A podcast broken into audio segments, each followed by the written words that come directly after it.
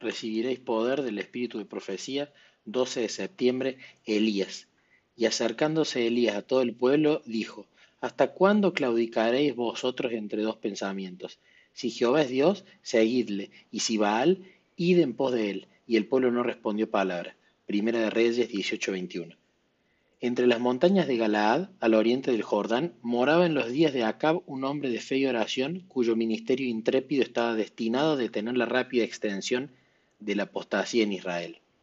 Alejado de toda ciudad de renombre y sin ocupar un puesto elevado en la vida, Elías el Tisbita inició, sin embargo, su misión confiando en el propósito de que Dios tenía de preparar el camino delante de él y darle abundante éxito.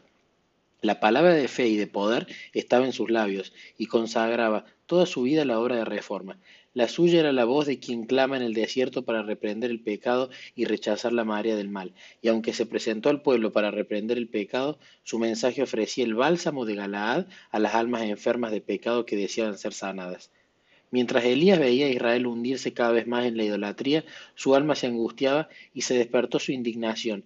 Dios había hecho grandes cosas para su pueblo, lo había libertado de la esclavitud y le había dado las tierras de las gentes para que guardasen, sus estatutos y observasen sus leyes. Salmos 105, 44 y 45.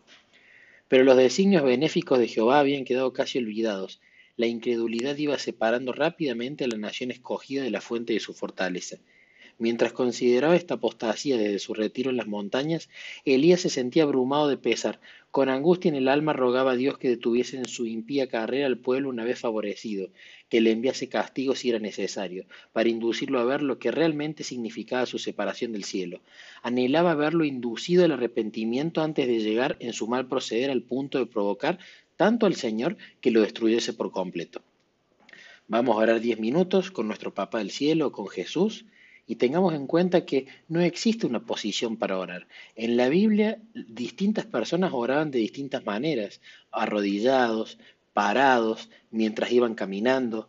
Hay que utilizar la posición de oración con la que me siento cómodo el día de hoy. No hay que hacer algo rígido de eso.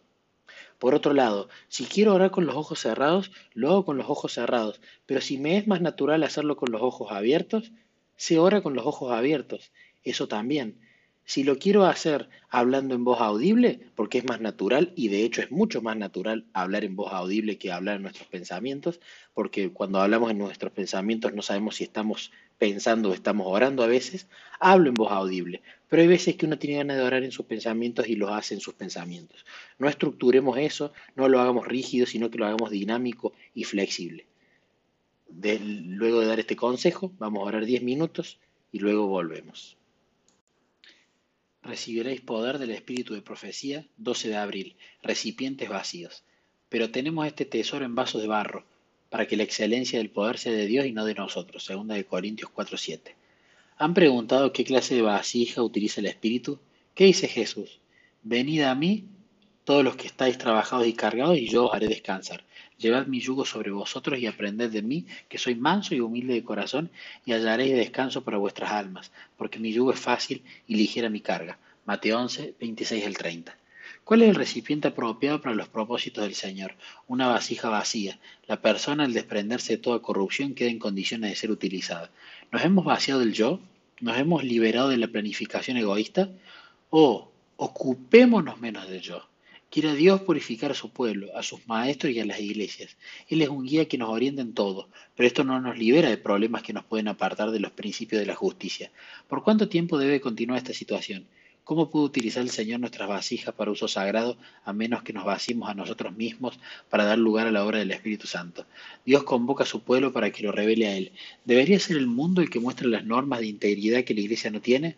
¿Debería ser la ambición egoísta lo primero que muestran los seguidores de Cristo? Los principios acariciados por ellos no deberían ser puestos sobre el verdadero fundamento para que en lugar de antagonismo haya unidad en la Iglesia. Traeremos a su seno madera, heno o rastrojo mejor. ¿No deberíamos aportar los metales más valiosos, oro, plato, piedras preciosas? ¿Será que no podemos distinguir bien entre la paja y el trigo?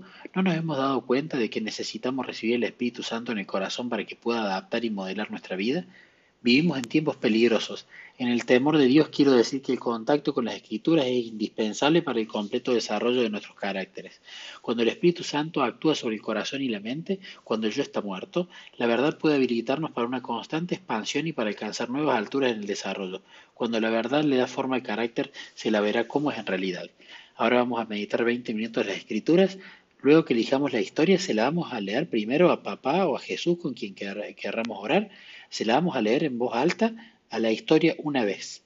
Y con cada meditación que tengamos o cada conclusión que saquemos, se la vamos a comentar como cuando el alumno le comenta al maestro, ¿es esto así? Yo lo entiendo de esta manera, ¿es esto correcto? ¿Es esto de esta manera? Y cuando terminemos la meditación le vamos a dar la conclusión primero a él se la vamos a dar de manera completa qué es lo que extrajimos de esa historia y luego compartimos con el grupo.